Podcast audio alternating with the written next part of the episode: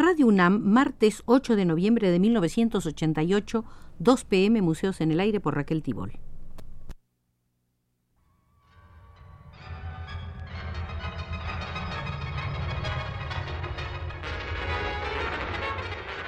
Radio UNAM presenta Museos en el Aire.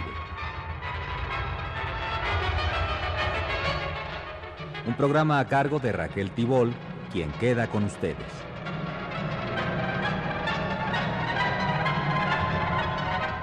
No son pocas las visitas que hemos realizado al pabellón de España en la Exposición Internacional de París de 1937, por muchas que sean, siempre nos serán sumamente útiles para analizar no sólo la significación que tuvo para España misma este pabellón, sino el contenido de la arquitectura y también los contenidos propiamente dichos de la exposición.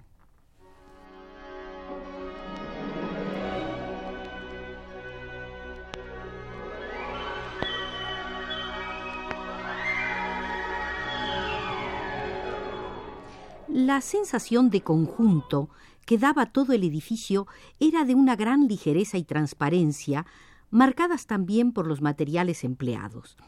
En la primera planta el cerramiento de vidrio con algunas pequeñas ventanas abatibles para la ventilación, mientras en la segunda el cerramiento era en placas de fibrocemento ondulado. Esto respondía a varios motivos. El vidrio puede ser utilizado en el primer piso para conseguir una perfecta iluminación y porque los materiales a exponerse en esa sala no ocupaban todas las paredes, sino fundamentalmente se exhibían en paneles móviles en el interior. La segunda planta, en la que iban las secciones de artes plásticas y artes populares, necesitaba del mayor espacio disponible para la colocación de cuadros y por tanto las paredes no podían ser de vidrio. Se utilizó el fibrocemento por su facilidad de colocación y por sus propiedades que no permiten un eh, rápido eh, encendido, es decir, se trataba de evitar que hubiera algún estallamiento de fuegos. La iluminación en esta planta se lograba por la disposición en el techo de bandas de silvanita alternando con bandas de planchas de cemento sujetas con delgadas láminas de metal. Los paneles que cubrían los muros interiores eran de celotex, otro nuevo material formado por fibra de caña de azúcar comprimida y combinada con materiales sintéticos no inflamables. Iban ensambladas por tornillos a la vista y cubrejuntas de madera barnizada aparte de las cualidades contra el fuego, ligeras, baratas, etc., que ya se ha mencionado, la elección de estos materiales respondía también a la ideología de conjunto del pabellón, en la cual entraba en juego el color. Tenemos fijada en nuestra mente la imagen del pabellón español en blanco y negro, pues así son las fotografías de que se dispone pero imaginemos lo que sería con sus colores reales blanco, negro, gris y rojo. Estos eran los colores dominantes, y el efecto debía ser impresionante, pero sin estridencias. Llamaba la atención, que es lo que se pretendía, pero sin chirridos. El Guernica de Picasso era blanco y negro. Los fotomontajes de la primera planta y del exterior eran blanco y negro. Los muros encalados en blanco, excepto el correspondiente a la fachada derecha en su primer tramo, de color rojo sepia. El gran toldo del patio, blanco. Las piedras del basamento en su color gris natural. Las vigas metálicas iban pintadas en blanco y los laterales en color rojo sepia. La fuente de Alexander Calder manaba mercurio gris sobre unos soportes de metal embreados en negro y el móvil hacía girar un círculo rojo. El mural de Joan Miró, el payés catalán en revolución, estaba dominado por el blanco negro y rojo, además de otros colores. La escultura de Alberto iba en cemento coloreado en rojo sepia y otras tonalidades terrosas. Las esculturas de Picasso en cemento blanco y la Montserrat de Julio González en hierro con pátina cenicienta. No solo era una maravilla visualmente, sino que lógicamente correspondía a una clara simbología sobre la guerra y el color rojo de la izquierda.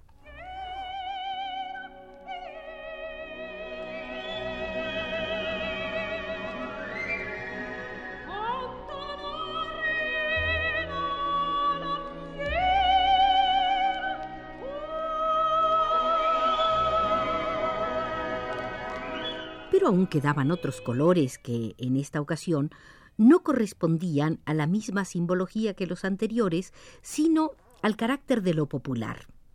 Nos referimos a los suelos cubiertos con esteras de fibra vegetal, en su color natural y que respondía, como otros elementos que veremos después, a la introducción de recursos extraídos de la arquitectura popular mediterránea. De hecho, el patio cubierto con un toldo era ya en sí mismo un recurso típicamente hispano, acentuado por la utilización en el suelo de baldosas de terracota y los dos ventanales enrejados.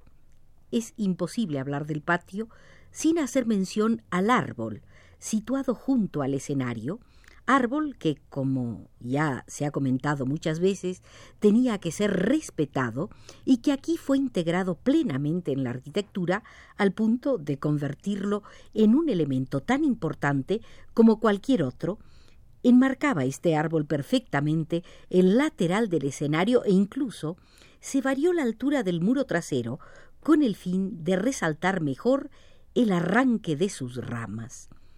En esta planta baja Aún hay otro recurso típicamente mediterráneo que introduce un elemento bastante espectacular, la gran celosía de madera que cierra la entrada del pórtico y que tan repetidamente se utiliza en la arquitectura del sur de influencia arábiga. Estos detalles eran funcionales, aunque su finalidad era eminentemente decorativa, sin embargo, vamos a encontrar otros importantes recursos utilizados por el arquitecto CERT, cuya finalidad es fundamentalmente práctica en materia de ventilación, iluminación y aislamiento ante el calor y de un mayor interés desde el punto de vista constructivo. Se trata del diseño de la cubierta donde ensaya un tejado doble o quitasol es decir, deja toda una gran cámara de aire entre el tejado y el techo de abajo, colocando en este espacio un sistema de aspersores de agua para enfriar el aire allí contenido.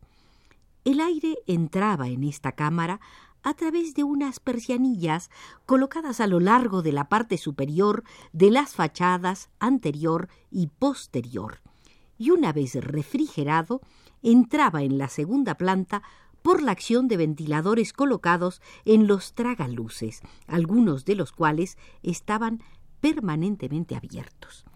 Este sistema de cámaras de aire y aspersores para enfriar el aire fue ideado por CERT a partir de antiguas fórmulas de la arquitectura árabe utilizada en algunos pueblos del litoral levantino y del sur de España. Otro aspecto que interesa destacar en el pabellón español es el abandono de la rigidez en las líneas, típico del racionalismo, para suavizar las formas con utilización de esquinas redondeadas y sobre todo la gran rampa de acceso al segundo piso que saliéndose de la estructura del edificio describe una forma elíptica. Queda aún por señalar otra parte del edificio en la zona trasera correspondiente a las dependencias del bar y vestuarios para los participantes en actuaciones, concebido como una estructura unitaria en la que vemos también de manera muy clara la influencia de la arquitectura simple y precisa de los pueblos del Mediterráneo, una forma cúbica perfecta adosada a otra convexa que corresponde a la concha del escenario y a su vez adosada a ella una estructura saliente que era la cabina cinematográfica, pintada también en rojo sepia en fuerte contraste con el encalado de las otras estructuras. La cabina eh, tenía dimensiones de 2 por 2,50 por 2,50 de altura media y se elevaba dos metros por encima del suelo, sustentada por dos pilotes. El suelo y la cubierta en cemento y las paredes de albañilería y celotex. Constaba de la cabina en sí misma y una sala de rebobinado de pequeñas dimensiones. El acceso se hacía por una pequeña escalera metálica a la que daban las dos puertas metálicas de la cabina y la sala de rebobinado. El día 12 de julio pudo por fin inaugurarse el pabellón y pese al retraso se celebró como una gran festividad. Hubo una primera fiesta para los obreros que habían participado en su construcción, otra fiesta de inauguración en el propio pabellón, con asistencia de gran número de invitados, entre los que podíamos distinguir a Picasso y Miró, así como Calder y otros muchos artistas e intelectuales residentes en París.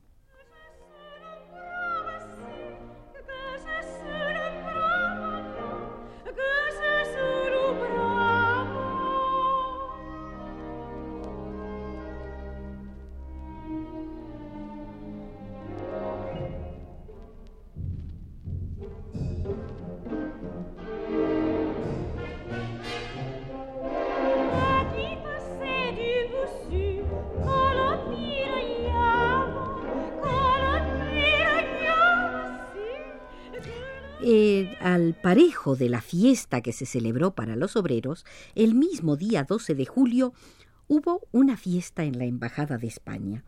Eh, según ha contado eh, José Gaos en carta a José Prat, le decía lo siguiente no asistió un solo representante del gobierno francés.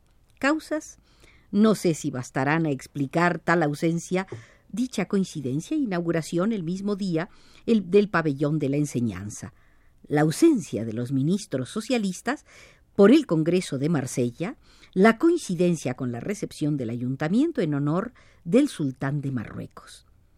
Decía Gauss, ¿me será permitido apuntar a sí mismo el Comité de Londres y acaso la presunción de un discurso por parte del embajador que fuese para un miembro del gobierno francés embarazoso tener que aplaudir en las circunstancias del día?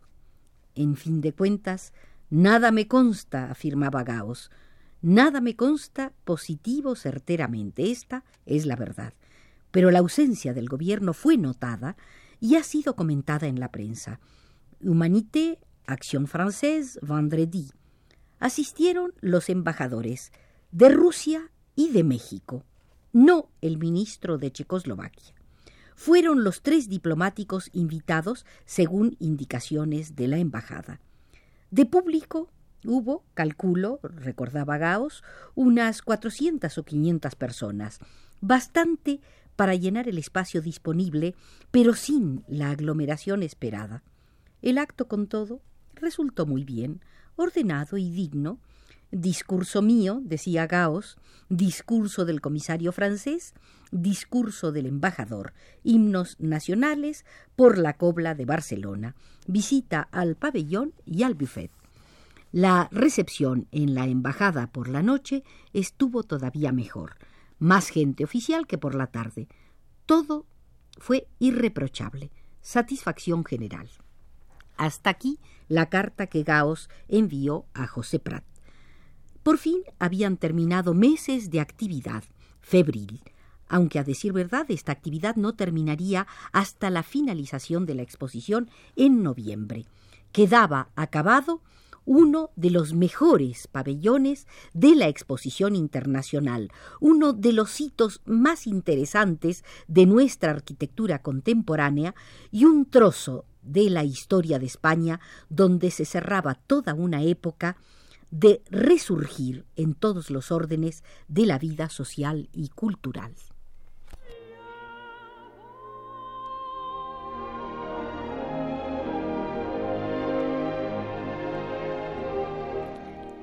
con la vigilancia de Arturo Garro desde los controles y la asesoría de Josefina Alix Trueba, autora de la tesis sobre el pabellón de España, nos despedimos de ustedes.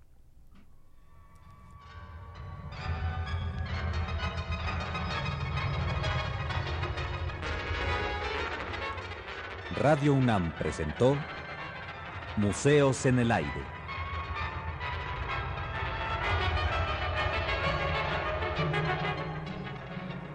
Un programa de Raquel Tibol.